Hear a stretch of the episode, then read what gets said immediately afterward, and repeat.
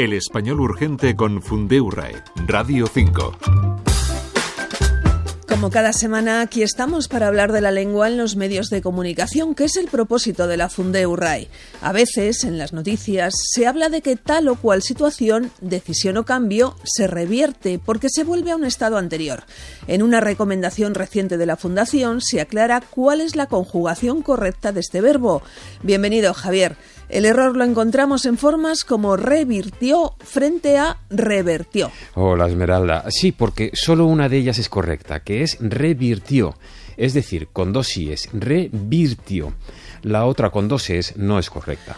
Aquí tenemos un verbo irregular. Ya habéis publicado varias recomendaciones sobre este tipo de verbos que parecen ser una fuente continua de errores. Eh, bueno, que le pregunten a un estudiante de español qué piensa sobre las irregularidades de nuestra lengua. Pero así es como funciona. Como hemos explicado alguna vez, no es de extrañar que exista cierta tendencia a la regularización. Y aquí además podría ser un cruce con verter, porque es vertió.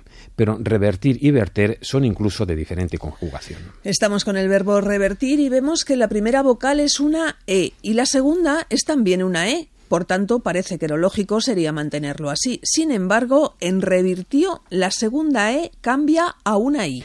Eh, sí, claro, se mantendría si su conjugación fuera regular. El cambio de una vocal a otra o a un diptongo es probablemente la irregularidad más frecuente en los verbos. Estos cambios nos vienen de cómo ha evolucionado la lengua a partir del latín, es decir, simplemente es el proceso histórico de cómo se han ido fijando las palabras. Y ya se ha aclarado en espacios anteriores que no hay forma de deducir estas irregularidades. Eh, no, la mayoría nos las tenemos que aprender y en el caso concreto de los verbos nos ayudamos de los modelos verbos parecidos y frecuentes que tienen la misma irregularidad. En el caso de revertir, el modelo que nos da el diccionario académico es sentir, y como es sintió, es revirtió. Eh, para dar otra forma que tiene un cambio, como es siente, es revierte. Pero mira por dónde esta se suele usar bien. Por tanto, el pasado de revertir es revirtió, con dos ies.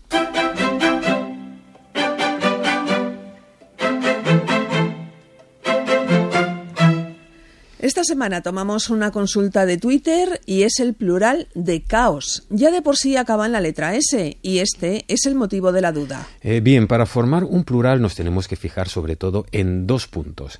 El principal es la letra final. En el caso de caos es la S. También influye la acentuación y caos es llana.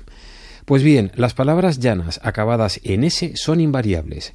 Eso no quiere decir que no tenga plural sino solo que es igual en singular y en plural el caos y los caos. Diría que no hay muchas palabras así. No, no hay muchas y por eso podemos acabar dudando. Por poner un par de ejemplos más, lo mismo pasa con la crisis y las crisis y el lunes y los lunes. Has precisado que acaba en S y es llana. Si acaba en S pero no es llana, ¿sería distinto? Eh, bueno, también son invariables las esdrújulas como análisis pero las agudas y las monosílabas sí forman en plural en la forma más usual cuando hay una consonante final, que es añadiendo es. Por ejemplo, de tos es toses, esta es monosílaba, y de francés es franceses. En la primera sección del espacio tuvimos un caso especial en la conjugación de los verbos y aquí lo mismo también hay alguno. No podía faltar el caso especial, la excepción. Pues sí, hay palabras compuestas que son invariables aunque sean agudas, y un ejemplo es cien pies. La formación es clara, juntamos 100 con pies.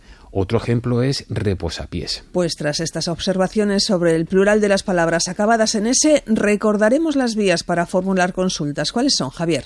Por el sitio fundio.es o por las redes Facebook o X. Pues terminamos el español urgente, el espacio de Radio 5 preparado por la Fundeu RAE y la agencia EFE en el que comentamos una selección de las últimas consultas y recomendaciones publicadas por la Fundación. Javier Bezos y Esmeralda Antona, nos despedimos hasta la próxima.